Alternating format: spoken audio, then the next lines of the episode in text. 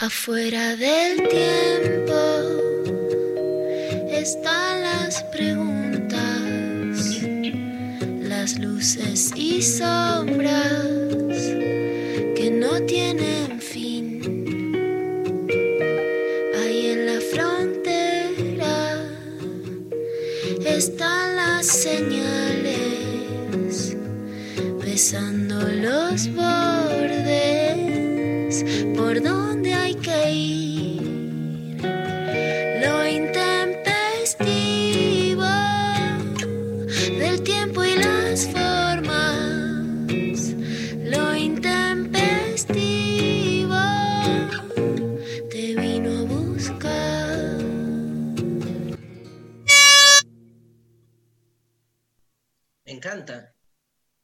la bocina. Siempre me gustó como despertarme con una bocina, así en el... ¿Viste eso- esos, eh, como en Dark, María Stanriver, cómo Sí? Esos- hola, ¿Viste que en Dark todo el mundo se despierta sobresaltado? Sí, porque la están aplayando todo el tiempo. Bueno, pero tal vez la vida tiene algo de sobresaltos permanentes que hemos domesticado de algún modo. Yo qué sé. Hoy me desperté así como medio sobresaltado. Mira, Sí. Por un sueño, por la realidad. no sé, se, van difuminando los contornos entre el sueño y la realidad. Mucha, ayer di una clase sobre la ciencia no piensa y terminé metido en etnografías antropológicas de Malinowski y tribus indígenas de Papúa Nueva Guinea, discutiendo el terraplanismo o el nazismo de Heidegger. Fui ahí un poco por todos lados y nada, mucha cabeza. Necesito Necesito bailar con Luciana Pecker un poco de regatón. Hola Lula. Hola Dari, pongamos un poco de reggaetón, reggaetón y combat. Ya saben, mi fórmula. Te iba a pasar el otro día en Instagram. Me da miedo el combat, me da miedo, me da miedo de pegarme a mí mismo. No, no, no sucede. No sucede. Si querés, doy la. Tenemos un ídolo que con mi hermana Daniela le hemos hasta mandado. Ahora fue el cumple, entonces le mandamos regalos y cosas que se llama Navarrete, que además la historia me encanta porque yo fui alumna de su mamá en el gimnasio y ahora el pibe es un, es un crack. Se llama navarrete.kevin, si lo quieren seguir en Instagram, da unas clases de combat abiertas alucinantes.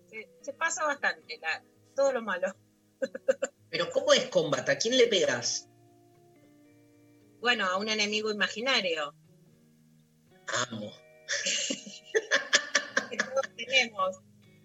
Pero que podés, o sea, te po- podés tener una representación de alguien, vos te imaginas a alguien y le vas dando ahí trompis. Sí, porque te, te da, te pone la música y te va diciendo arriba, abajo, a la rodilla, al, Ah, y te, te lo voy a representar, porque ya que A ver. en- Ahí la estamos viendo a, a Lula Pecker haciendo combat. No sé cómo describir esto. A ver, este, está parada. piña, piña, Ah, piña. increíble. Gancho, gancho, gancho. Patada. Patada. Ah, Patada. Es muy buena Luciana Pecker haciendo esto, ¿eh? Sos muy buena. Cuidado con el vidrio igual. rompí un vaso, no lo, rompí un vaso y la frase ahora con mis hijos no es no lo hagan en su casa porque todo lo hacemos en mi casa, es Obvio. no lo hagan en fiestas. Escúchame, tremendo. Qué agilidad y qué, qué destreza también, digo, la técnica que fuiste adquiriendo. No, no, Navarrete, amo, amo, pero a, a mí me gusta como tipo Karate Kid era como mi ídolo, ¿viste? Yo quiero así como hacer slug y como romper un vaso, pero por la mitad de manera simétrica, como la manzana de Sofovich.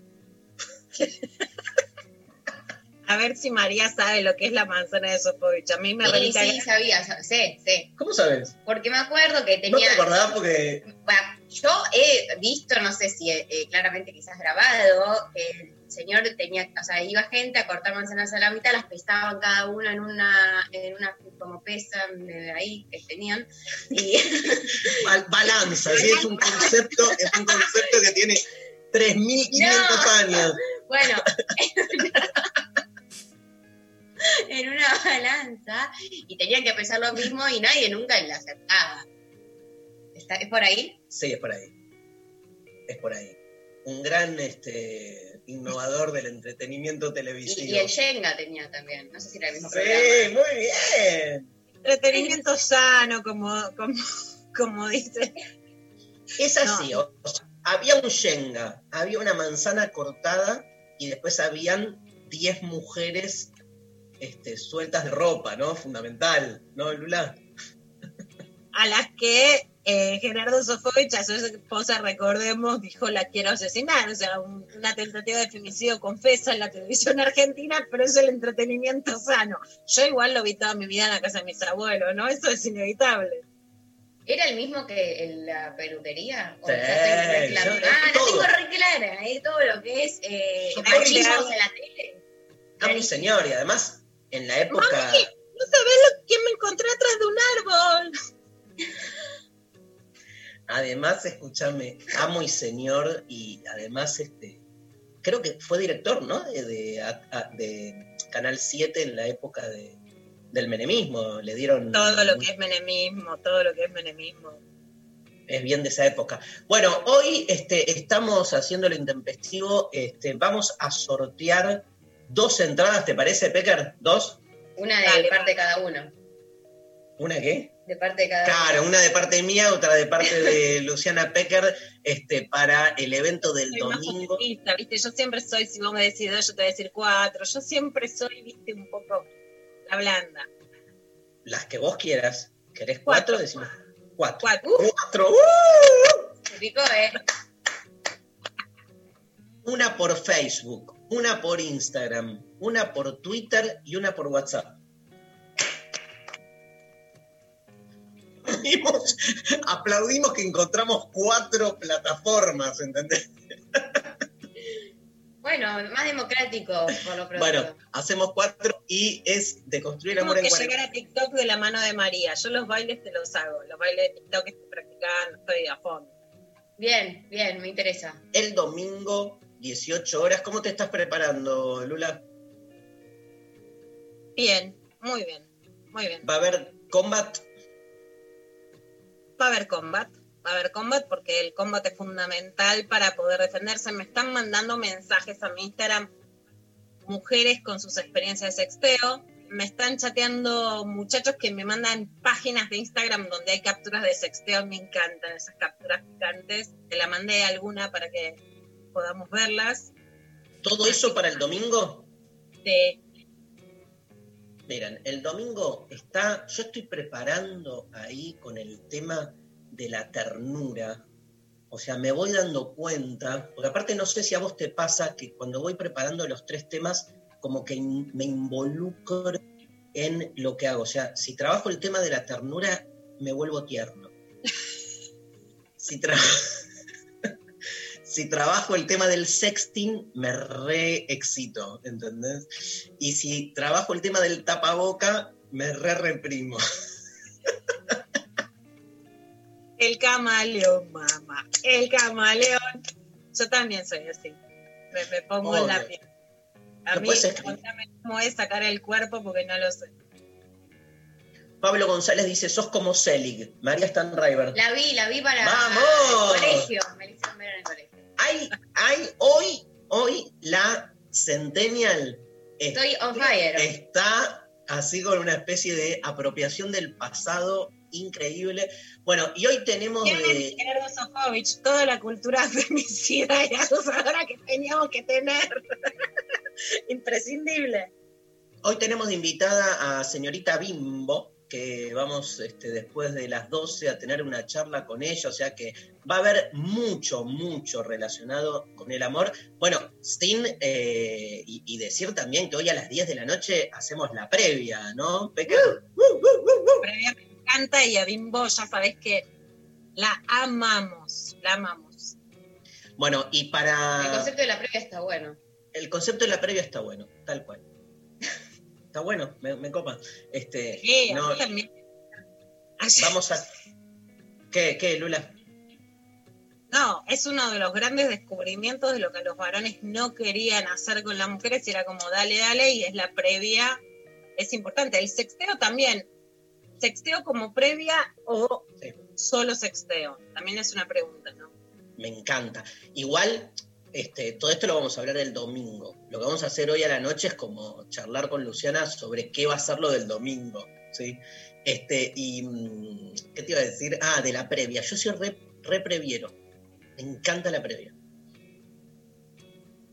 Vos me has dado consejos moralistas del tipo, del tipo de mi abuela de no te acuestes en la primera cita. Si no me acuesto en la primera, que alguien piensa que va a haber otra, no me acuesto más, que es la que estamos, ¿no? Pero Igual, escúchame, mis consejos cambian día a día. O sea, no, no, lo que no tengo es coherencia. pero me lo has dado. Pero bueno, si me preguntabas ayer, te hubiera dicho, acotate, ¿entendés? O sea, no te Claro. quedes. con- Fue, fue para ese momento, por favor. Bueno, y hay una consigna para ganarse. Hay consigna para Sí, ganarse. no que- la sabías, ¿no? ¿Eh? Está acá, en el, ¿Eh? está- ¿Eh? está acá en el- está acá en el chat. Está acá en el chat. La tiró Sofi Corneli y me copa, ¿no? ¿Qué fue lo más tierno que hiciste en cuarentena? Me Ah. encanta. Mirá, Sofi, se despertó tierno. Me gusta ir por ese lado, no tanto por el transgresión, coger, el no sé qué, na, na, na, eh, tierno, ternura, amorcito, todo lindo. ¿Cómo es la No. palabra millennial, que es como Kilby, algo así? Que es quit, quit, will, quit. Quit. Ay, no, te, te la, te la debo. Kill Bill. No, algo, la- el sinónimo de tierno. Algo Ah, eh, ah, bueno, ya me va a salir. unicornios, ositos, panda, ternura. Sí, sí, eh, Eso no es ternura, eso es. No, pero hay, hay una tendencia a, a- a esas cosas como...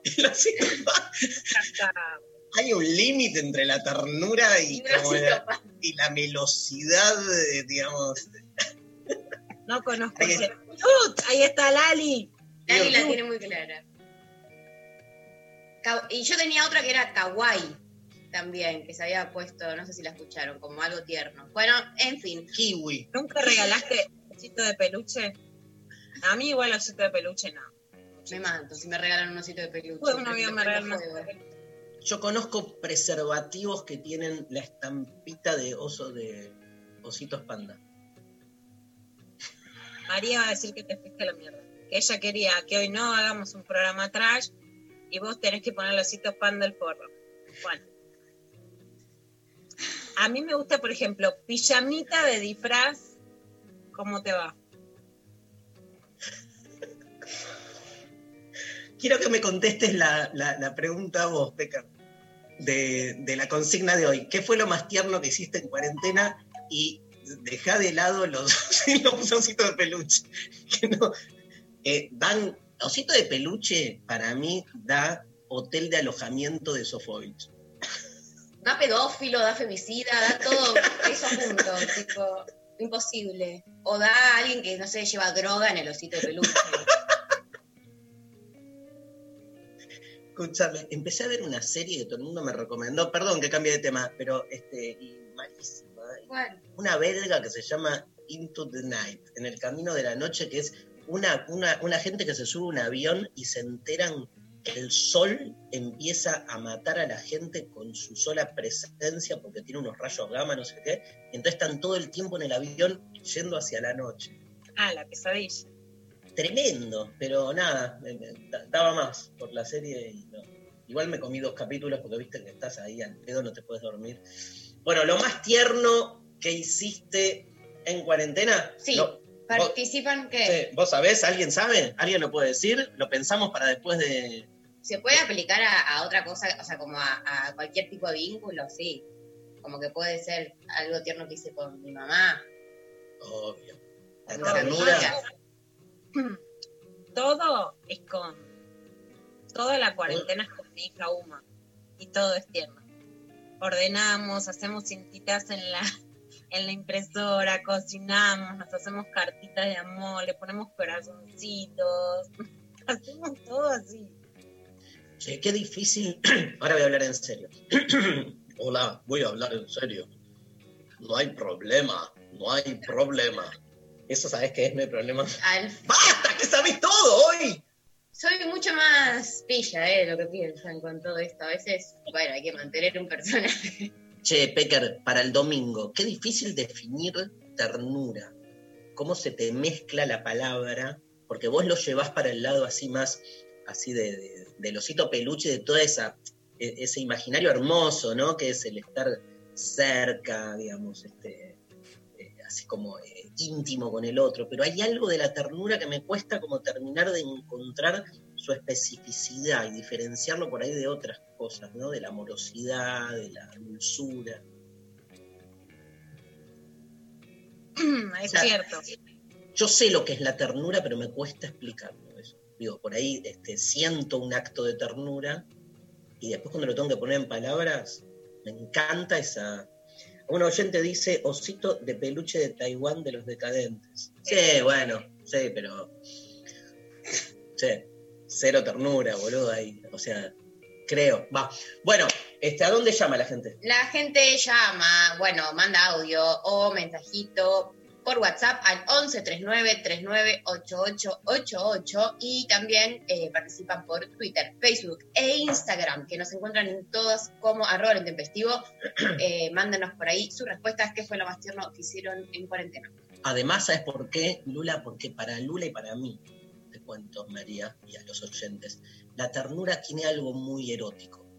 Entonces, hay, hay que poder encontrar una definición. Me voy a volver loco de acá a este, el domingo. ¿Por qué? ¿Qué pasó? con- ¡Eh! ¿Qué pasó? ¿Qué pasó? ¿Qué pasó?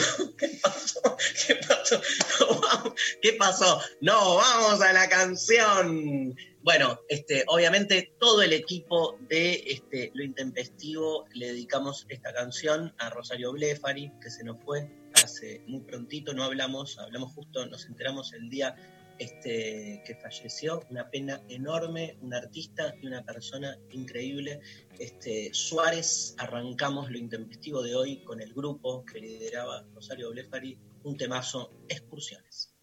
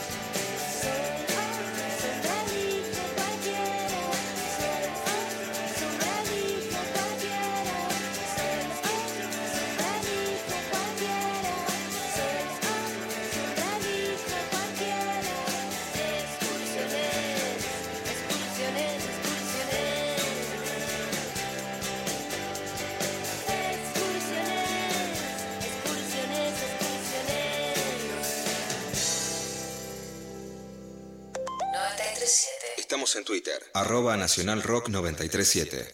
Dicen que los que se casan, el deseo, la institución, Y la maricoche. pero ¿quién nos quita lo bailado?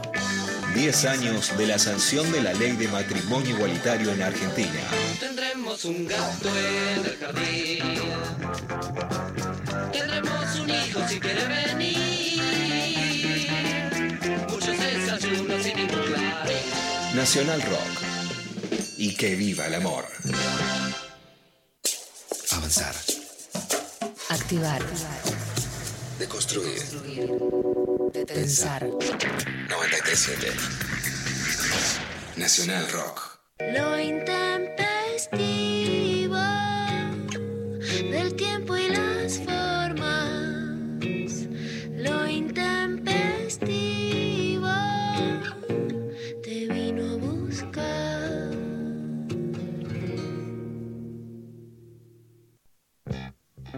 Hay audios de oyentes. Vamos con el primer audio. Hola, yo digo tierno, cutie y muchas cosas lindas. Bueno, Ay, la ternura, la- ya no hay manera. ¿Viste, Lula? ¿Qué es la ternura? Listo. No hay que Sí. explicarla, hay- hay que escuchar. Digo tierno, cutie. Extraño mucho ver bebitos. Vamos, Pablo, otro. Hola, lo intempestivo. Miren, lo más tierno que hice en cuarentena fue eh, regalarle para el cumpleaños a la chica que a mí me gustaba, que ella estaba como muy triste por todo esto del aislamiento. Eh, le armé un PowerPoint con, con fotos de nosotras, de momentos, eh, con muchos memes. Y además le regalé un collar con el dije de un ala, porque justo hoy se cumplen 10 años del matrimonio igualitario. Ella estaba como en la etapa de salir del closet conmigo y le regalé ese collar como un símbolo de, de libertad y que ella siendo libre es, es la faceta más linda que, que puede tener y de la faceta de la que yo me enamoré. Les mando un beso, los amo. No, no, no. Aplausos de mi parte, todos. Tengo una sensación de envidia a la, a la Sí. bebé, a la joven que acaba de hablar. O sea, a mí nadie me regaló nada. Mentira, después de tu cumpleaños te regalamos un montón de cosas re lindas, un montón de gente que te quiere mucho. Sí, es verdad. Pero hablamos de otro tipo de... Ah, bueno. Nada. Qué lindo, ¿no? Qué, qué buena. Aparte de 10 años del matrimonio igualitario. un- un- nada, una Ya sensación hoy de... me le- la verdad es que me levanté llorando con un video que me mandó Cecilia Moró, que lo pueden encontrar en, en Instagram. Les recomiendo. Después vamos a hablar, por supuesto, en clave de noticias, ¿no? Eh. Las notas de Mariana Carvajal, a Vilma Ibarra. En la FEM también a Silvia Hamburger. Todo lo que pasó ese día, recordarlo, ¿no? La verdad que que Sí, arrancaba con la canción de Sandra Mianovich y es una emoción terrible lo que lo que logró la Argentina y más allá de todas las idas y vueltas, incluso las miles de vueltas teóricas que se le dio al matrimonio igualitario, a la convención del matrimonio, etcétera, cómo en un siglo cambiamos la idea del amor y eso es más felicidad, Sí. para mí no tiene precio. Si hay algo que, Obvio. gracias siglo XXI, es ese amor Sí. lleno de Igual yo necesito que alguien me haga un PowerPoint. Me encantó el, o sea, el PowerPoint como regalo. Es tierno, tiene razón. O sea, eso es ternura. Eso es, porque es trastocar un elemento propio del marketing, ¿no? Porque, o, o del dictado de clase, para lo que usas el PowerPoint, llevarlo, ¿entendés? A, a- Las a filminas de- de Alberto, las filminas de Alberto, pero... Bueno, Hace- bueno. haceme unas filminas, haceme una filmina. Ay, a ver, hay otro audio. Hola, soy Lau de Neuquén Capital, acá escuchándolos. Eh, lo más tierno de la cuarentena creo que fue hacerle caso a Luciana y darle para adelante nomás. Y sí, hay que tener sexo en la primera cita, sí, total, que vamos a andar per- perdiendo el tiempo. Así que bueno, activé la app de Facebook, esa que arma parejas, no sé qué onda. Pero conocí un chico divino y estamos todos pegoteados hasta hoy, bueno, hace dos semanas que nos conocimos, pero repinto el amor y por momentos me acuerdo de Darío y digo, si estás sola, vas a sufrir, si estás en pareja, vas a sufrir. Y me acuerdo también, eh, bueno, de que lo que nos mueve es el deseo, así que estoy ahí moviéndome entre el deseo y ese empuje de Luciana. Besitos. No, no, no, no, no. Aparte de Luciana, o sea, lo que toma fue la inspiración y el impulso para estar ahora feliz con un chongo con el que no solo cogen, sino pintó el amor, tiró, ¿viste? Y de Darío, de lo que se acuerda es, haga lo que haga, voy a sufrir. Odio este personaje, boludo. Odio este personaje que hice de mí mismo, no sé qué hacer. No, la verdad que me, cualquier polvo, cualquier polvo en esta vida, bien, buen polvo, ¿no? Por supuesto, o sea, consentimiento. He llevado las palabras de arenga, estoy realizada. Increíble. Ay, Cojan, este, a ver. María, mensajes. Hay mensajes. Eh, Meli nos manda por Twitter. Lo más tierno de la cuarentena fue empezar a tratar a mi abuela, matriarca y dura como roca, con reciente Alzheimer, con la misma ternura que ella me trató de muy chiquita. Abrazarla después de muchos años. Vamos a terminar todos hoy muy sensibles, me parece. Aparte, nada, lo, lo- lo que padece la gente mayor ¿no? con la cuarentena. Maru, más. Natalia por Facebook. Hola Intempestives, muy buen tema el de la consigna. Lo más tierno que hice en cuarentena fue poder compartir con un otro mi rogel, que es mi objeto de, des- de deseo comestible más preciado, en medio de una escena de merienda, mate y sexo. Todavía no lo puedo creer esa actitud tan bondadosa a mi parte. Matro, mato por el rogel, otra que Kill. No es ternura eso. Si, si el rogel es tu objeto más preciado y no lo querés, digo, para mí cuando Luciana Pecker, el día que fue a su casa, nos compartió los bombones de chocolate más preciados que tenía en su casa, para mí fue un acto de ternura, me parece que está al mismo nivel. Aparte, cogió la persona esta, entonces es Claro, bien dado, bien entregado. Por ejemplo, el otro día, no, no, no quiero contar intimidades, pero hay una frase en mi familia que somos muy golosos. A mí me gusta el rogel, pero hasta ahí. Pero mi papá comía todos los domingos un rogel clásico. Le, ¿no? contás, le contamos a la gente que el rogel es una torta de hojaldre y dulce de leche mucho, ¿no? En realidad es dulce de leche con un poco de hojaldre. Darío, este- subestimas a tu público. Quiero que el público nos diga si sabían o no qué es el rogel y este, estoy casi convencido que mitad y mitad. Mi apuesta es mitad y mitad. ¿No? Que- el rogel es un postre tradicional, no es gastronomía moderna. Ok. Es, es re argento viejo, no es este, no es una Centennial. torta. Sí, no es una torta de maracuyá con semillas arriba congelada. Cero, es como bien, eh, ¿no? Y de bodegón, es re de bodegón. Ahora Yo la asocio con, con, con, eh, los abu- abueles, como algo viejo, como algo tradi. Tradicional, ya tuvimos esta conversación.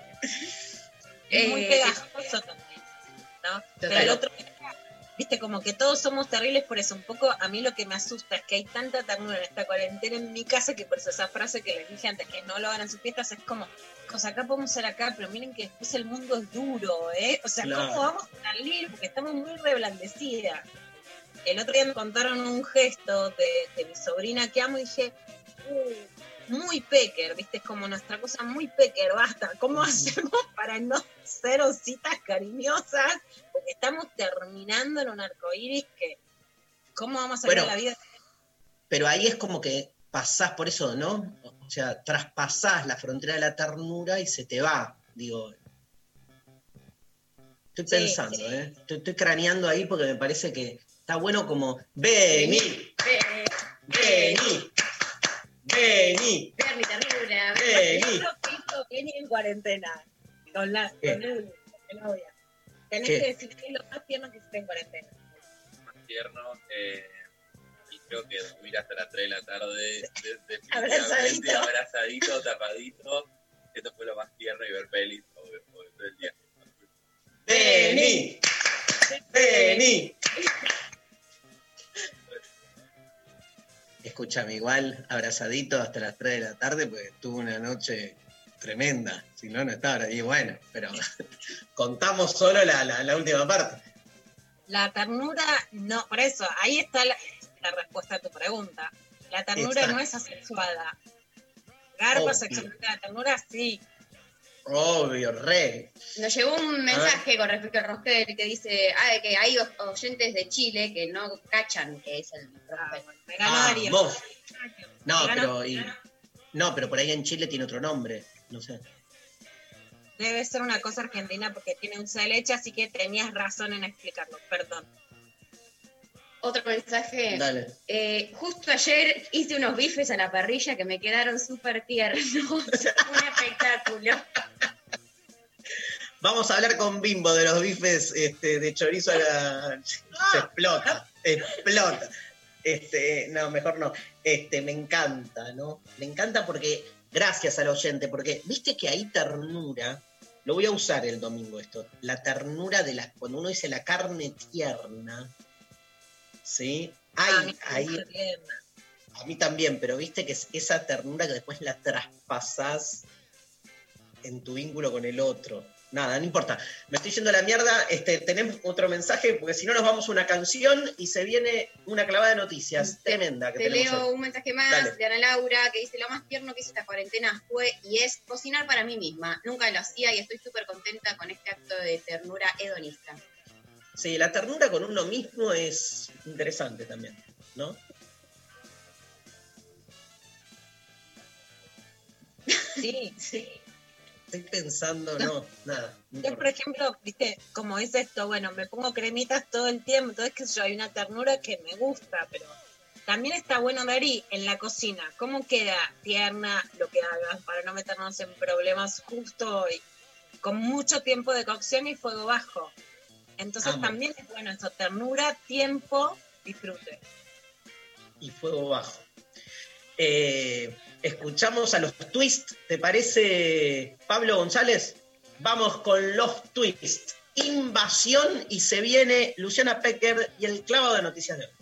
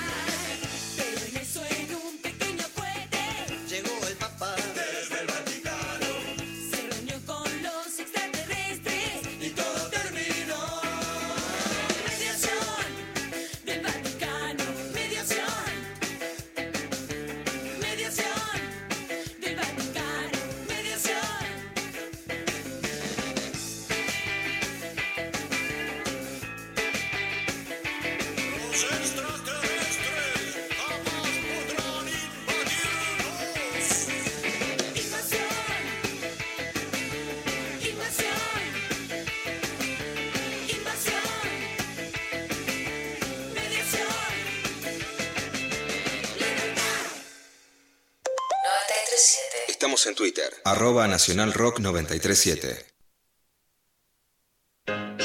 En el aire de Nacional Rock pasan cosas como esta. Estrellas, constelaciones, fugaces, datos, información, compañía y música, porque estamos en la luna con Griselda Angelo. Personas transmitiendo desde la luna, el primer programa radial desde la luna y en cuarentena, sí, con Agustín Camisa. Porque sí, porque no. Vaya uno a saber, pero así se dio y usted lo puede disfrutar aquí.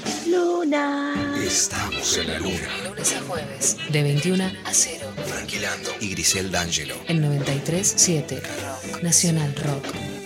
Que salga la luna. Avanzar. Activar. Deconstruir.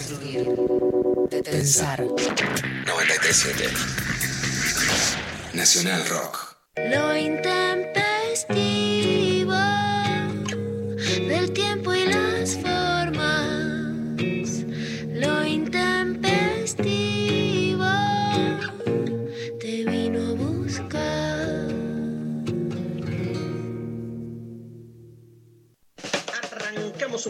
bloque de lo intempestivo con Luciana Pecker y clavado de noticias. Vamos con clavada de noticias y vamos a hablar de lo que pasó del presidente Alberto Fernández, que estuvo en el programa Factor V, que lo conducen Úrsula Vargas y Julián Fava en FM La Patriada, y habló sobre Vicentín, que es un tema que salió con todo, fue como la primera iniciativa del gobierno, hubo banderazos en contra, y todos nos quedamos como, ¿qué pasó acá? Bueno, Alberto hace una autocrítica que me parece una actitud valiosa sobre el caso Vicentín. es la insólita. Cuando yo miro para atrás y digo, ¿en qué, qué hice mal? Digo, bueno, no, yo me equivoqué con el tema de Vicentín, porque yo creí que la situación estaba mucho más asumida, la situación de crisis. Y que todos cuando yo anunciara que el Estado iba a ayudar a recuperar a la empresa, iban a salir todos a festejar, porque estábamos recuperando una empresa importantísima en Argentina. Bueno, todos se pusieron, cuando no me pasó eso, nadie festejó, empezaron a acu- acusarme de cosas horribles. Pero dije, bueno, ok, vamos a ver, esperen, si tenemos una solución mejor a la que yo propongo, tráiganmela. Si después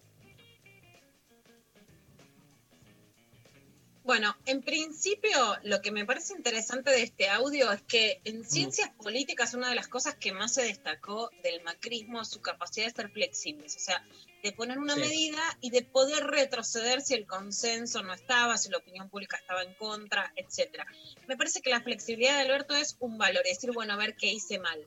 Para mí lo más preocupante del caso Vicentín sí es que el gobierno, pero no solo este gobierno, ¿no? sino que los gobiernos elegidos por el voto tengan tan poca cintura para hacer políticas económicas. ¿no? Ese es un dato preocupante de la realidad, pero preguntarse qué hice mal, a mí es una actitud en general en la vida que me, me parece que está buena.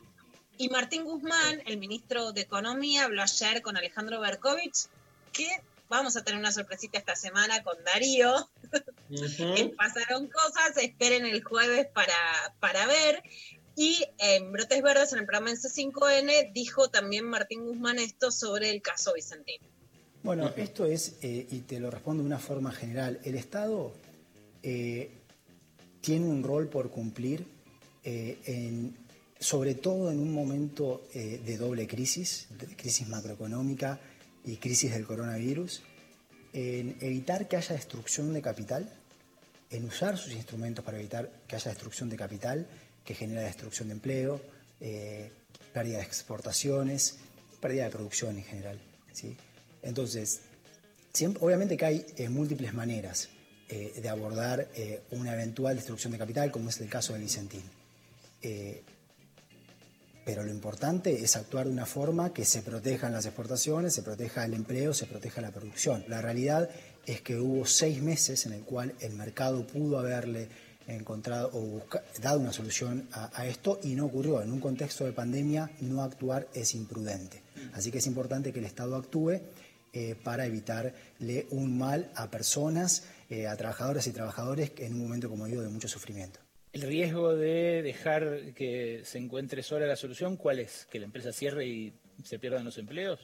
El riesgo, obviamente, que, eh, con- que la destrucción de capital en general implica pérdida de producción, pérdida de empleos, y en una empresa que es estratégica para las exportaciones, también pérdida de exportaciones, en un contexto en el cual los dólares hacen falta. No abandona entonces el gobierno ninguna de las alternativas, ni la intervención ni la expropiación.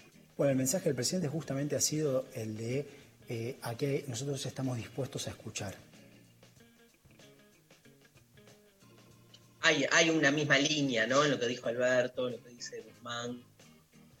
Sí, no se abandona el caso Vicentino, obviamente fue un retroceso, digamos, hay algunos errores por lo menos en plantear y en poder tantear qué clima había para, para esta presentación, pero sí me parece importante poder pensar especialmente en las marchas opositoras a esta iniciativa del gobierno, a los banderazos, tanto en Santa Fe como en la ciudad de Buenos Aires y en otros puntos, que defendían la idea del campo. Bueno, no hay un solo campo y no hay una sola manera productiva para un modelo de desarrollo en la Argentina.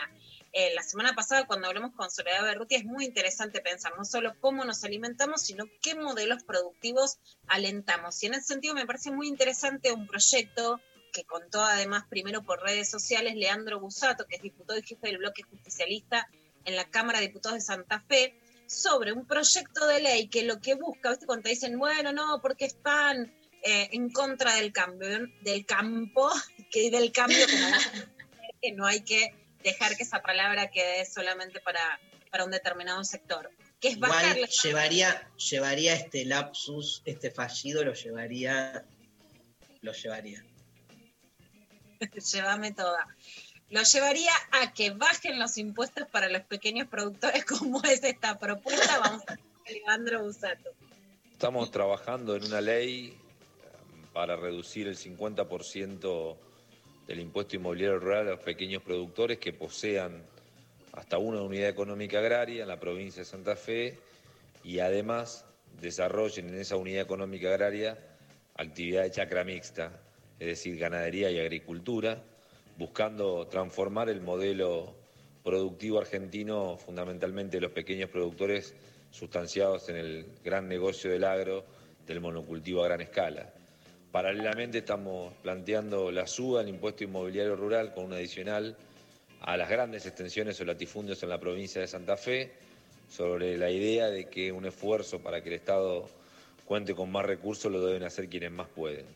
La provincia tiene al día de hoy unos 19.500 propietarios productores, de los cuales nosotros entendemos apenas 1.200 o 1.300 concentran el 60% de la tierra. De alguna u otra manera, en la Argentina de hoy, el proceso de concentración de tierra y el modelo productivo vinculado al agronegocio y el monocultivo ha copado prácticamente el sistema productivo de la ruralidad.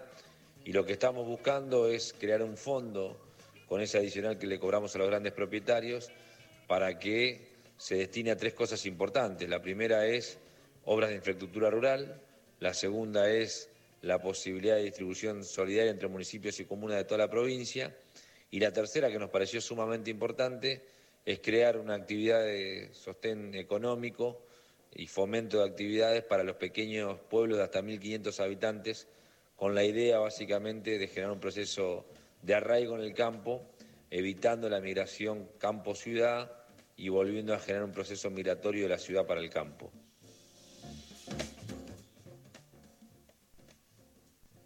Bueno, la verdad es que la cuarentena sería un periodo para poder volver de la migración de las gran- los grandes conglomerados urbanos a, a distintas ciudades de las provincias y al campo dentro de las provincias.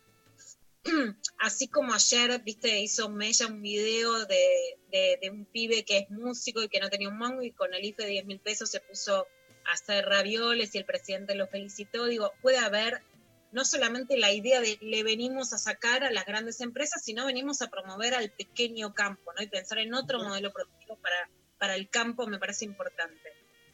Bueno, y vamos a ir a un tema que se habla poco, pero que es súper importante y es lo que está pasando en Tucumán, donde el poder político por algo no querían aprobar la ley Micaela, que era de capacitación en género, y quienes se oponían hoy enfrentan denuncias de abuso sexual. Ayer contamos que José Orellana es un exdiputado que abusó sexualmente según una sentencia que está eh, que, que ya fue dada por la justicia a una ex secretaria de la diputada Gabriela Troyano. Ayer el Congreso de la Nación hizo algo que para mí es muy importante, que es le dio su puesto con la categoría además de planta permanente, porque no solo pedimos la sentencia a los abusadores, sino el trabajo para las víctimas, para que no se queden en el lugar de víctimas. Eso eh, Claro. explotó en Tucumán, en donde se realizó una marcha, además, no solamente contra Orellana, que sigue siendo intendente de Famellé, que además dijo que iba a recusar el fallo y que eso era un trámite, ¿no? Subestimándolo, pero además contra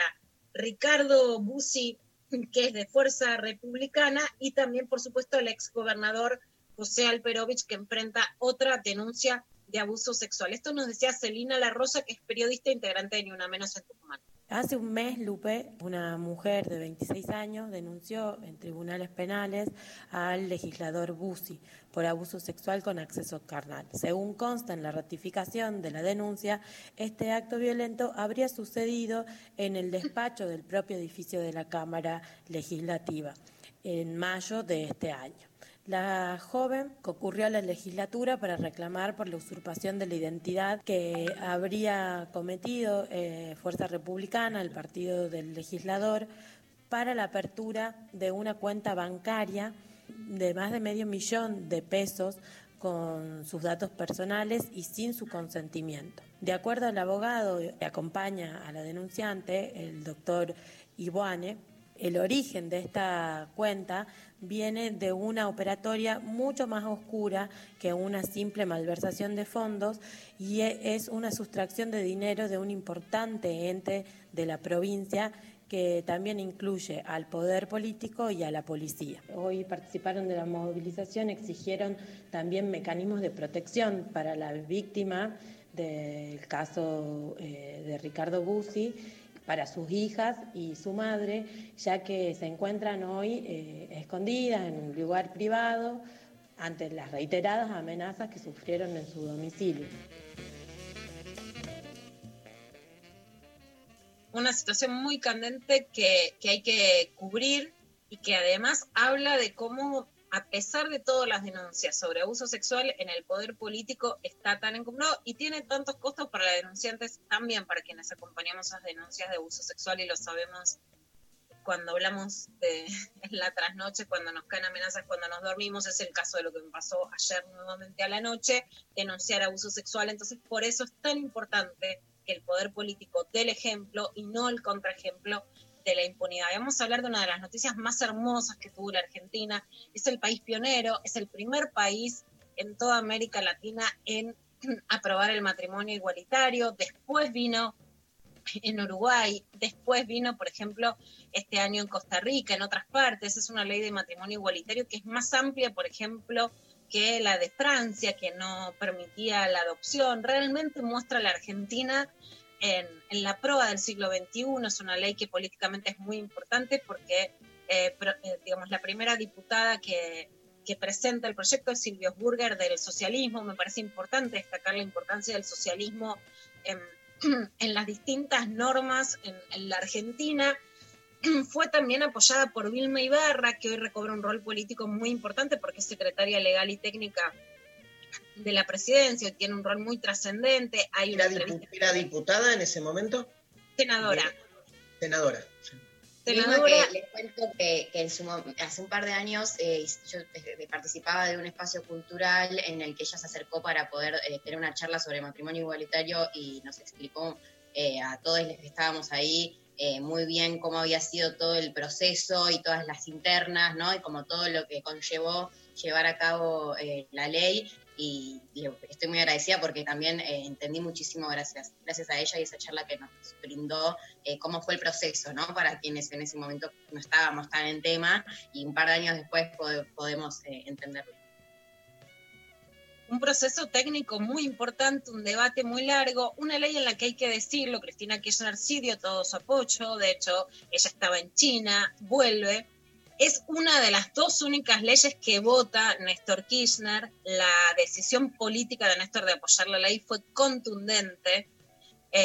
y la verdad que hoy, de hecho, lo veía en uno de los videos y es emocionante políticamente. De hecho, Néstor vota con el libro sobre la historia de la homosexualidad de, de Osvaldo Bazán, que, bueno, de hecho hoy está en TN y es, bueno, absolutamente antikirchnerista. A mí me parece un hecho político eh, superior. Es muy importante también y se ha analizado mucho el rol de la televisión. Yo creo que ahí sí la televisión fue menos homofóbica, muy especialmente con los varones. La televisión es mucho más lesbofóbica que homofóbica, ¿no? Eh, y el rol ahí de, de- de algunos personajes mediáticos, de Pepe Cibrián leyendo La Marica en lo de Susana Jiménez, yo creo que también fue central para aflojar a, a la opinión pública. ¿Sabes que fue la, fue la primera vez que fui a la tele yo? ¿En serio? Sí. Fue tremendo. Yo me acuerdo de estar viéndote en la tele. Fui a, T- fui a TN, al programa que conducían eh, Ernesto Tenenbaum y Slotoviadja, eh, Palabras más, palabras menos se llamaba. Y habían convocado como mm, a gente de distintos credos religiosos con posturas así divergentes sobre la ley y como que del mundo judío este, nadie salía abiertamente a hablar a favor de la ley y, yo sí, que yo ya participaba en ese momento en, en un movimiento, nada, no importa. Entonces fui y tremendo, pues. Como que- Después fui a 678, que también estaba este, eh, tratando el tema, pero ya es como que empecé a ir, ¿viste? Este, pero la primera vez fue ahí, que la otra vez con Teneman me crucé en un, en un programa y lo recordábamos, y, y- y- y veo el videíto que está dando vuelta, y nada, soy joven, son 10 años, es un montón. Me peleé con una, con, con- con una, con, no, con dos personas que venían como de la UCA y que defendían obviamente el orden natural de las cosas, y, yo decía que hay que estar del lado de los débiles. Era muy, fue, fue muy, cada tanto lo veo para recordar, es un acto de ternura, volviendo a la, a la consigna de hoy. Yo estoy segura que se perdieron, tuve discusiones de batalla campal en la televisión con sectores conservadores, trabajaba en CN23, era columnista con Pablo Markowski, al que quiero mucho, compartí en aire acá en, C- acá en la Rock Nacional, y que por supuesto Pablo me decía, me hacía todo el tiempo señas de baja Luciana, y cuando yo estoy endemoniada, no hay Y quien me sabes, baje. ¿sabes qué me acordé? Fui a un programa de Canal 26 que conducía Fernández Llorente y me sientan al lado de María Rachid, Claro, yo Ah. estaba con María Rachid en esta pelea que, que- claro, a, a defender la ley, y del otro lado está el diputado Olmedo. Y entonces María me, me- Estaba me- con su, con su campera con amarilla, la de, la de Jonas. Entonces me da, me, me pone un eh, María que dice yo estoy con el matrimonio igualitario. Era a horas de, votarse la ley. Y entonces empieza el programa y Olmedo le dan la palabra primero a él. Y entonces nos mira a los dos y dice, bueno, porque ustedes los homosexuales.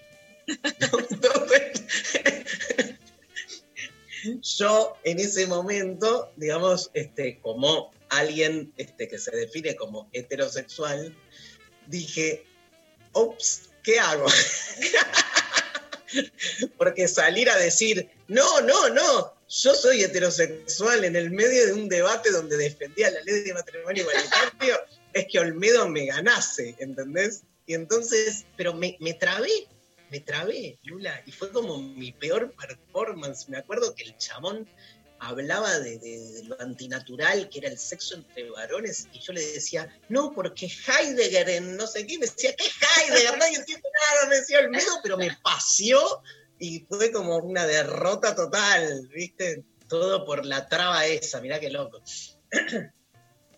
es, es, para, es para justamente analizar qué implica ¿no? Es- esas batallas mediáticas y cómo hoy también son tan crueles. Bueno, una de las, pri- la primer pareja que se casó en la ciudad de Buenos Aires, después estuvo Alex Freire, que fue a casarse cuando no se podía y no le permitían el matrimonio igualitario, que era la unión civil en la ciudad de Buenos Aires, fue Alex Freire junto con su pareja, que fueron a Tierra del Fuego, y la ex gobernadora Fabiana Ríos también eh, lo permitió. Pero después la primera que se casa es Martín Canevaro, y Carlos Álvarez, que es su marido, que eh, justamente ahora nos van a dar su testimonio. Los aniversarios nos permiten recordar y poner en valor determinadas cosas, en este caso la sanción de, una ley histórica porque consagró la igualdad en dignidad y en derechos de las personas LGBTI más, en este caso para acceder al, Instituto del Matrimonio Civil. A mí me gusta la idea de que eh, esta ley, además de permitirnos contraer matrimonio, también nos permitió acceder a un derecho que pocas veces se pone sobre relieve, que es el derecho a la felicidad, el derecho a ser quien cada uno es, el derecho a tener una familia, el derecho a tener un plan de vida que pueda ser celebrado de manera pública y no eh, de ser ocultado. Yo creo que esa es una de las principales eh, conquistas de, esta ley. Creo que el, el legado es una sociedad mucho más libre para las nuevas generaciones que viven en un país con un Estado que reconoce el derecho de cada quien a ser, a sentir y a vivir como, como cada uno es. Qué emoción, ¿eh? Bueno, a mí me ¿No? emociona muchísimo Martín Canavero fue más a la secundaria junto con mi hermana Silvana y, y tiene que ver con eso, ¿no? Que, que lo hemos hablado y, y mucho.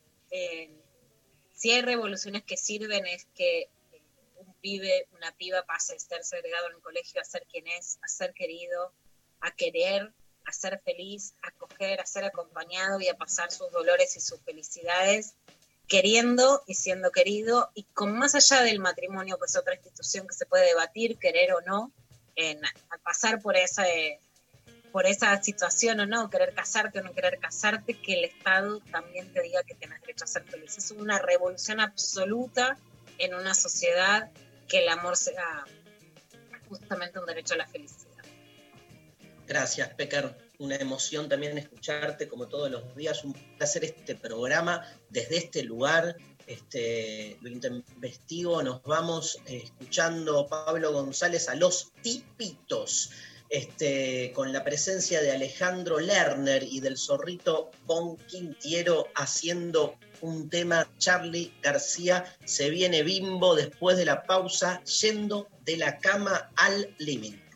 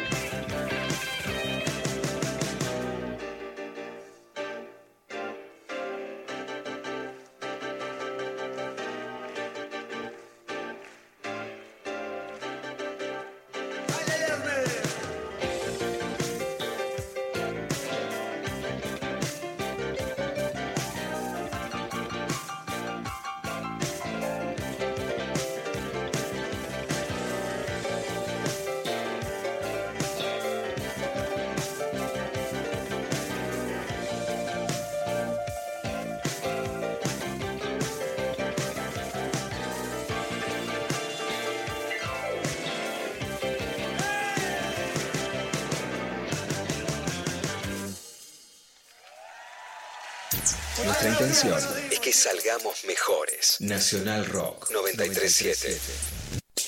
Avanzar. Activar. Deconstruir. Pensar. 937. Nacional Rock. Bien, estamos al aire y le damos la bienvenida a la señorita Bimbo. ¡Ah! ¡Qué alegría! Dan tanto más alegría los encuentros en estos contextos que tipo, eh, no sé, encontrarse después de un naufragio. ¿Cómo están? Lindo te queda el blanco. Ay, gracias. Blanco y negro, porque siempre un poco de contradicción.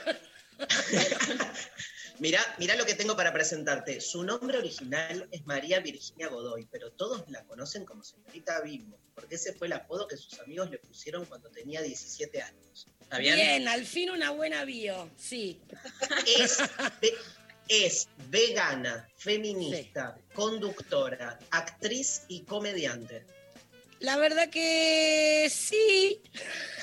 Soy todo eso. Fue, fue, fue decayendo. No, eh, hay títulos que ya no me importa que los conozca la gente, como que soy feminista, que es como decir soy persona ya a esta altura de la vida, es la manera en la que uno vive. Pero eh, son títulos carísimos cuando los expones, porque es un mundo muy cruel que tiene redes.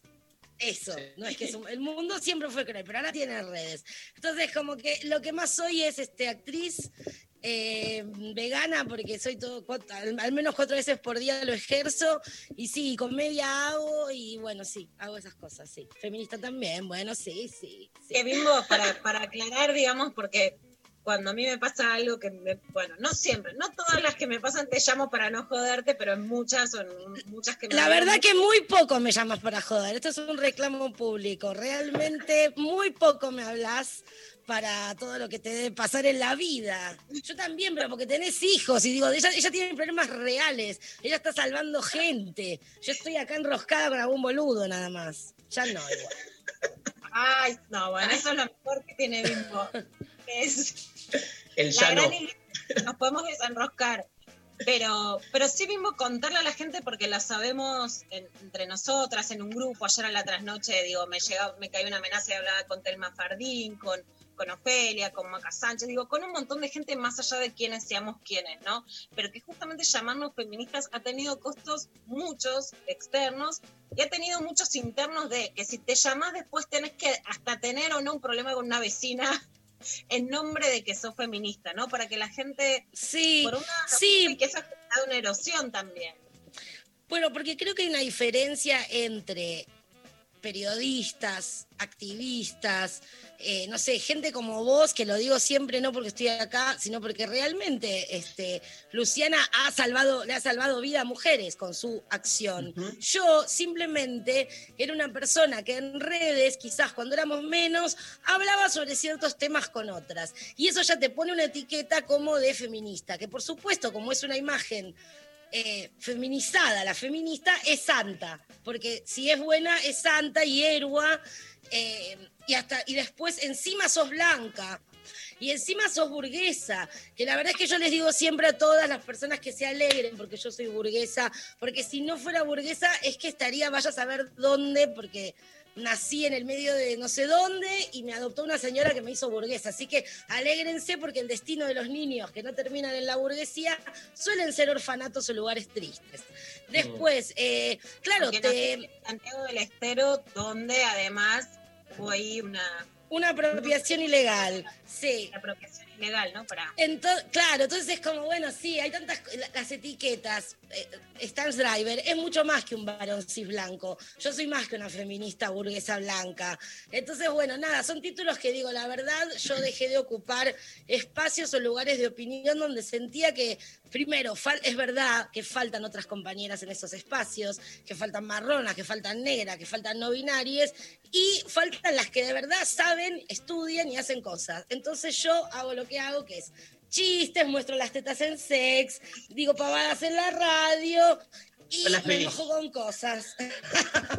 yo las vi, dijo. Él es porque está en buzo, él, él está en buzo. Bueno, eso. Así que sí, o sea, tiene, tiene un costo, tiene un costo. Seguí. Sigo, conduce junto a Malena Pichot Furia Bebé por la Futurock de lunes a viernes de 16 a 18. Sí, todas las tardes ahí con Malena y con Danila Sayed, este, lo damos todo. Nos tiramos al vacío, contamos intimidades mega profundas, eh, mordemos banquina, eh, buscamos construir el- la, form- la fórmula de la felicidad con chistes todos los días, nos enojamos. Creo que el título nunca, como los nombres de los hijos que predestinan algo a veces, ¿no? Soledad, ponerle a alguien, Dolores. Furia bebé, o sea, somos tan furia bebé, somos furia bebé. Somos tan furias como bebés y, y- y- y furias que quedan en bebé. Y. Sabés que hace tres años, creo ya, estaba en Colombia este, dando unas charlas ahí en la universidad y alguien me para, que me reconoció por los videos, no sé qué, y me dice, no, en, en la Argentina lo que vos haces con la filosofía es increíble, pero te tengo que decir algo. Mis ídolas, lejos, son las chicas de Furia Bebé. Y era como que le digo, ¿pero qué? ¿Se escucha acá? Me dice, no sabes la cantidad de gente que era el primer año o segundo de Furia Bebé. ¿Sabes la, can- la cantidad de gente que conoce el trabajo de Malena, de Bimbo, en toda Latinoamérica, ¿no? Digo esto Y porque bueno, hace, hace unos días, hace unos días asistimos a- a todo este debate medio este, también expuesto y, y- y mediático sobre la Futurock, ¿no? Y esta cosa de que es una radiecito online para pocos y realmente este, es no tener en claro la explosión que hoy hay sí. transmediática por otro tipo de medios no tradicionales y cómo se conoce en toda Latinoamérica el laburo de ustedes. Eh, son, no sé, es que tengo el sol en la casa 10, no tiene razón. Esas son las cosas que uno no puede explicar y por las que Claro. decís, perdón mundo, no tengo la culpa. O sea, hice un montón de cosas, pero porque me gustaban, no para que algunas personas sepan que, que existo. Lo que pasa es que este trabajo es tan loco porque lo que te gusta existe y sucede y se desarrolla cuando existe para otros. Entonces es como, ah, ojalá pudiera hacer todo lo que me gusta encerrada en mi casa sin que lo mire nadie y existiera igual. Bueno, mi, mi trabajo es que te vean y que sepan que existís y llegar a gente, entonces se mezcla un poco todo. Y hablando de, de tus tetas, hoy está participando, bueno, este fin de semana participás este, junto con... Con vos. Junto con muchas otras personalidades del mundo del espectáculo. Tenemos Sí. una charleta, nosotros creo que el viernes nos toca. Este, de sex virtual, contanos tu... Nada, eso, tu performance. Estás re contenta, yo te veo on fire en sex. Sí, primero que nada porque Eh, primero que nada o primero que todo, porque estamos en pandemia y mi trabajo no existía, solo tenía la radio, que es un montón, pero parte de mi vida era la gira, subirme a un micro, ir a, ir a hacer funciones en muchos lugares y vivía de eso y también de poner música. Entonces de repente se para el mundo y fue como, wow, qué fuerte no, toda esa pérdida. Entonces de repente volver a existir eh, en esa parte, que es diferente a la radio. Eh, además, no tener que hacer comedia me, me descansa muchísimo porque el stand-up parece que es una boludez, pero a veces es agotador. Querer, tenés ganas de pegarte un tiro y tenés que tomarte un whisky y salir a hacerte la graciosa cuando querés estar en tu casa llorando. eh, y siempre buscando como, como si fueran, como, como la tele busca el rating, buscar la risa, ¿entendés? Como dame ya y con otros lenguajes, con otros lenguajes podés transitar el lo que sea que le pase a la gente y vos hacer tu búsqueda. Entonces, eh, todo eso cerró bien. Y después porque realmente para mí sex fue años de terapia este, como descontados y, y conquistas sobre mí misma, sobre mi propio territorio.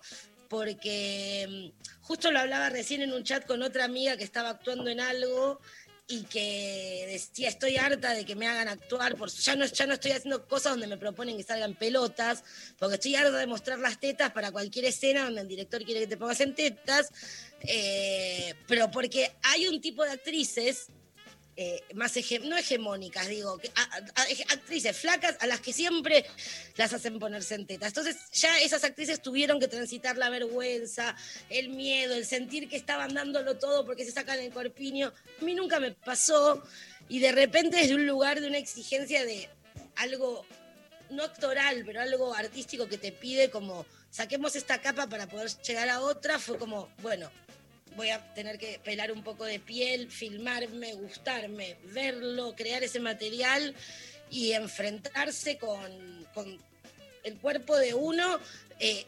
sexualizado y puesto eh, con esas herramientas que usamos todos, con luces, con lencería. Fue como un mundo súper desconocido para mí. Yo no había ni mandado una nude a un chabón, no por vergüenza, sino porque es tipo gratis, no te la voy a mandar. Este, para que después se la pase a sus amigos, mínimo 100 pesos la foto, como la cobraba, no sé, Sandro, no sé si la cobraba, Sandro.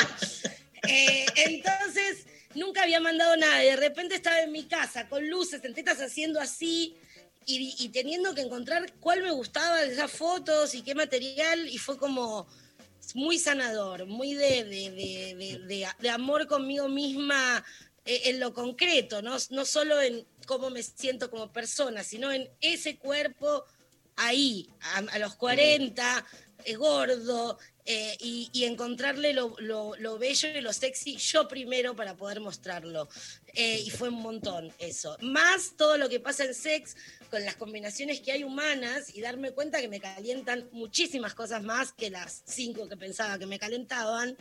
Eh, y relajar con eso también, porque ves a todos relajando con eso también. Sí, Como sí, que es- sí. eh, entonces me cambió mucho, me ha Sí. cambiado mucho. Lula. Bimbo, bueno, por un lado, digamos, vos sos una enorme luchadora contra la gordofobia, venimos escribiendo contra eso, y hay por supuesto muchas otras y otras referentes, pero sí en lo personal, y, y creo que esto nos pasa a muchas, vos no sos solo alguien que dice, sino que cuando me acuesto en mi casa y digo, bueno, no, este, un tipo no me va a querer porque tengo panza, porque soy gorda, porque peso más, la, la imagen sanadora en mi cabeza sos vos, vos lo sabés, eso representa un montón de, de minas, digamos, y, y cuál es también esa diferencia en vos, ¿no? De la construcción más allá del discurso, en ese, en ese montaje que tenés sobre bimbo maquillada, bimbo, bimbo beboteando, bimbo con una ropa alucinante, bimbo en bata, bimbo con lencería, ¿no? Ese montaje que hiciste sobre tu cuerpo. Pero también, eh, también para mí ese montaje es en sex, pero en mi propia vida yo hubo edades en las que no existía sin maquillaje, ponele. Y ahora estoy maquillada acá, pero en Instagram subo fotos realmente en bata, sin cara, eh, y también me gustó, pero... No sé, tengo 40 también. Está bueno avisar que la vida a veces se pone mejor. Que yo como que la vas pasando mejor acá adentro, como que hace más que haces este ejercicio. Entonces, vas encontrando cosas. Eh, para mí es re loco poder serle útil a alguien en que deje de sentir lo que nos hicieron creer, porque lo sentí muchos años, porque de verdad era esencialmente mía esa idea, pensaba que era mía, que, y, justamente personas como Nico Cuello, Laura Contreras, la gente de los talleres que realmente hacen activismo gorde, me hicieron, me sacaron un problema para pasar a ser una cuestión humana y social. Y eso alivió muchísimo, porque cuando no, o sea, si no, ya es como, ah, listo, no era que el problema soy yo o mi cuerpo. Esto es mi tema. Acá hay un problema con cómo nos tratan. Eso alivió un montón y la terapia me funcionó para por lo menos dejar de creer que no me merecía nada bueno. Que lo creen muchos cuerpos y muchas personas, no solo gordes, digo, muchas identidades en este país con nuestra idiosincrasia tan de creer que hay gente de segunda, nace pensando que no se merece nada bueno.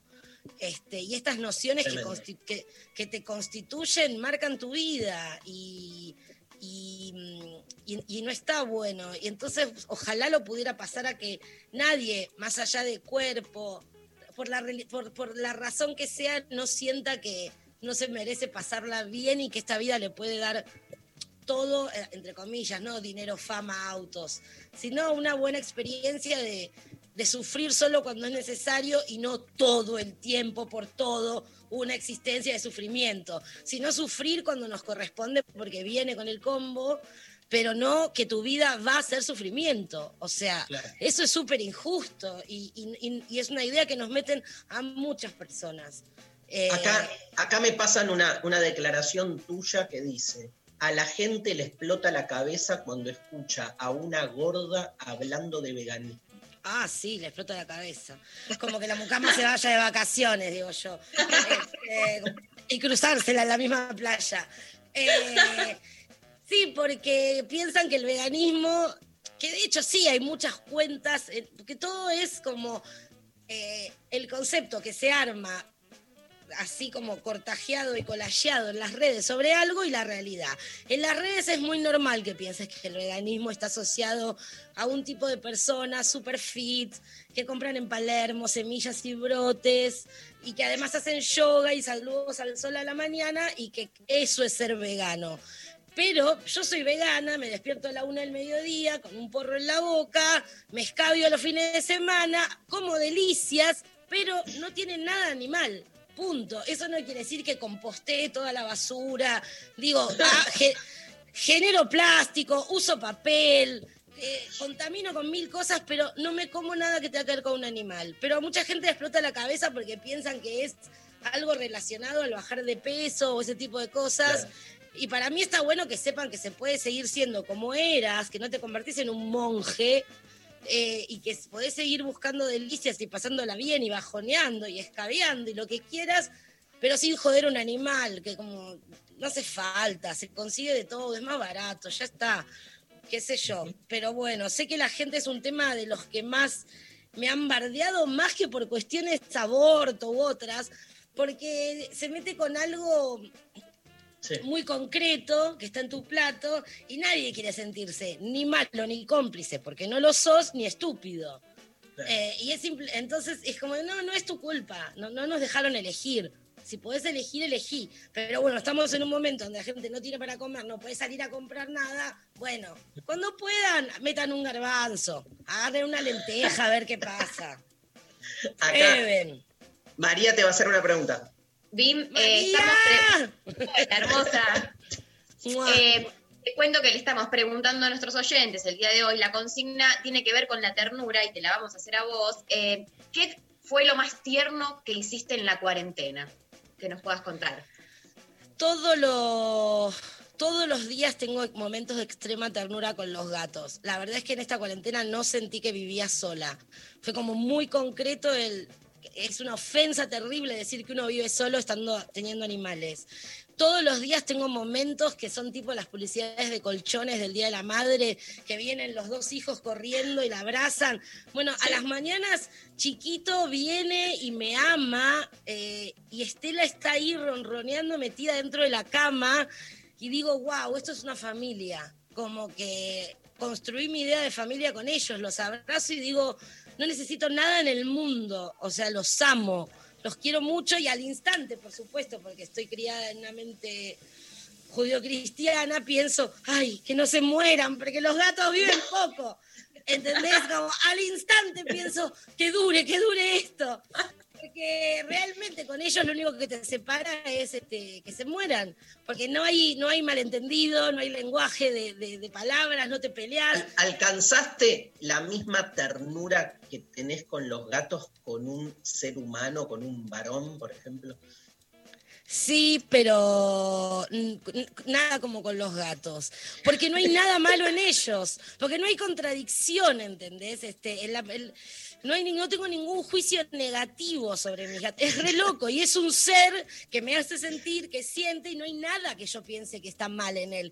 Y la verdad es que de todos, incluyéndome, pienso que es lo que está mal, que somos un bicho mal hecho. Entonces, sí, he logrado mucha ternura con muchos varones pero en mi caso hay un tipo de ternura que cuando la siento con un varón es el principio del fin, que es una ternura medio que materna y, el otro es- y que cast, y que ya el pito del otro se le cae. Eh, y esa Oh. ternura no, no la quiero sentir más, pero bueno, este, también tendré que salir con gente más grande, pero hay, hay una cuestión de cuando salís con alguien más joven que se hace una distancia como en el living y de repente es esa ternura que decís, claro, mi amor, tiene 27. Y esa ternura, esa es la ternura de la muerte, digamos, que es ya el principio del fin. Así que no, pero mis máximos niveles de ternura ni siquiera con bebés, son con mis gatos o otros gatos de otra gente. La verdad es que sí, fue lo más tierno. Y después, este, me dio mucha ternura. Sí, también lo pondré en esto. En la primera etapa de la cuarentena yo no tenía un peso porque no sé ahorrar, no sé ser adulta en esas cosas. Y no tenía funciones ni nada y tenía un amigo que se había quedado varado, un reciente amigo varado en mi living. Y sobreviví los primeros dos meses con un mercado pago, que la gente colaboró para estar en mi lista de mejores amigos. Y fue como un cachetazo de, no te podés quejar por ningún hater, no te podés quejar por ningún comentario, porque acá hay gente que te dio de comer en medio de una Claro. pandemia mundial solo porque hagas boludeces en Instagram. Eh, Tremendo. como- Te quiero decir, te quiero decir una cosa porque una de esas es mi hermana Silvana, que por el trabajo no la pude escuchar antes.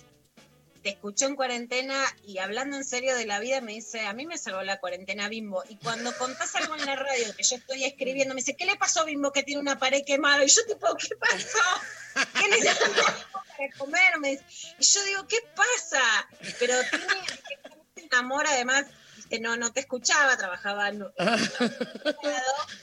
y ahora, bueno, es, directamente vive por Bimbo.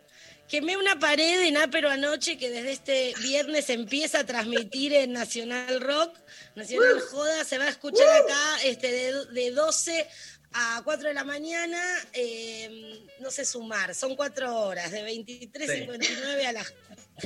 Eh, y bueno, en, la, en una anoche es tan, tan buena la fiesta que yo misma sola me emborraché, tiré una mesa, tiré una vela, prendí fuego, unas cortinas como Charlie y me encendí de amor.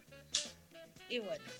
Escúchame, empezás un programa en esta radio, volvés a la Nacional Rock, porque ya estuviste aquí. Sí, es, bueno, no es un programa, es una parte muy hermosa para mí, porque soy nueva, porque no hay lenguaje hablado y me encanta poder existir no hablando, porque Mm. yo también estoy harta de escucharme, entonces poder existir en la nacional, que tiene, eh, bueno, eso es hermosura de que es la radio nacional, eh, y que estar con esta fiesta que son gente que quiero mucho y que me dan una oportunidad de aprender a su lado, a pasar música, es hermoso, así que estoy recontenta también.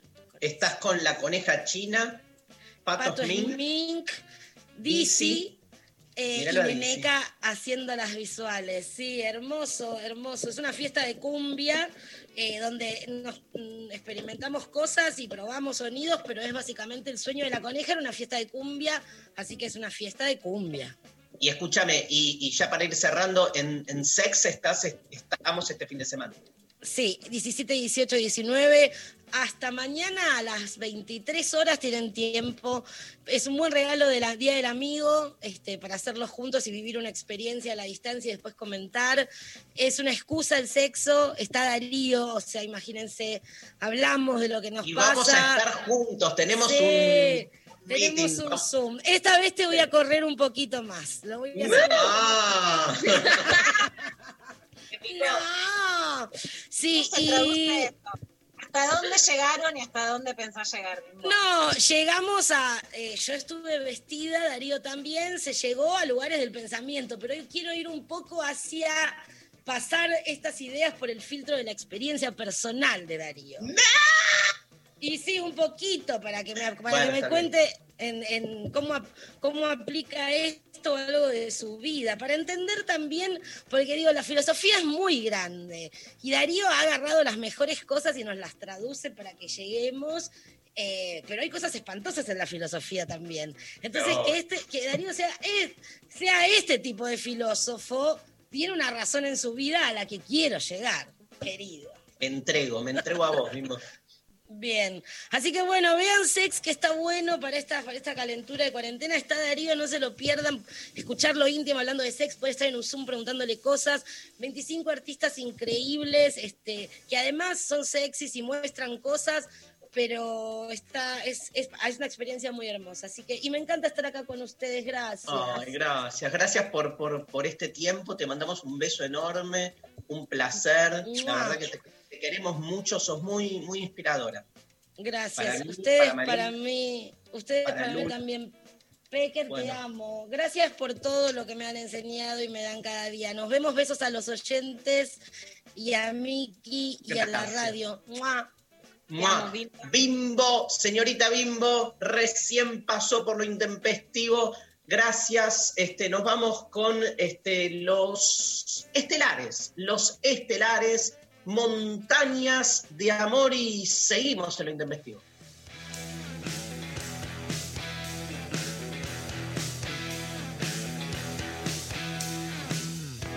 Cruzábamos con fe la ciudad, hablábamos de un salto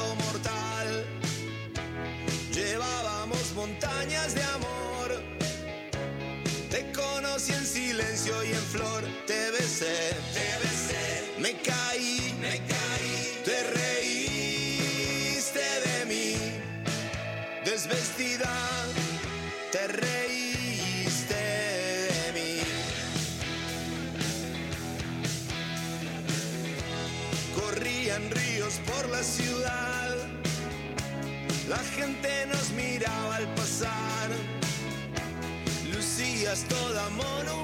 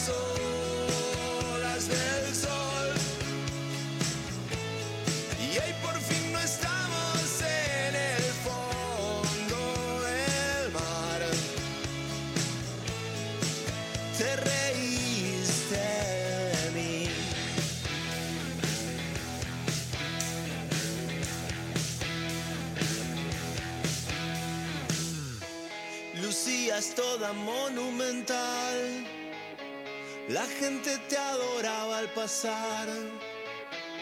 Llevábamos montañas de amor, te conocí en silencio y en flor.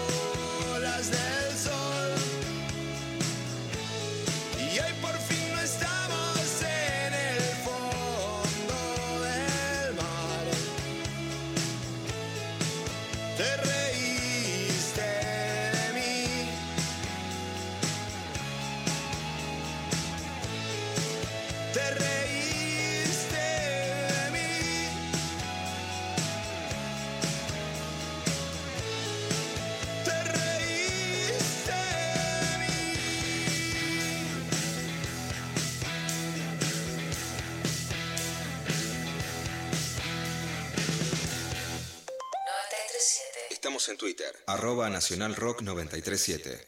La gente está cansada de todo esto. Pues no, mi ciela. Desde el viernes 17 se perrea en casa. ¿Quieres salir de joda y pintó la cuarentena? No, no. Pues no, mi ciela. Pero anoche. La fiesta que se rompe todos los viernes, ahora en tu radio. Ah, pero anoche. Coneja, Bici, Bimbo, Neneca. Pero anoche, viernes 17, 23.59. 93.7, Nacional Rock. ¿Caso creíces que yo iba para real? Pues no me hiciera. No te calmes nunca. Avanzar. Activar. Deconstruir. Pensar. 937. Nacional Rock.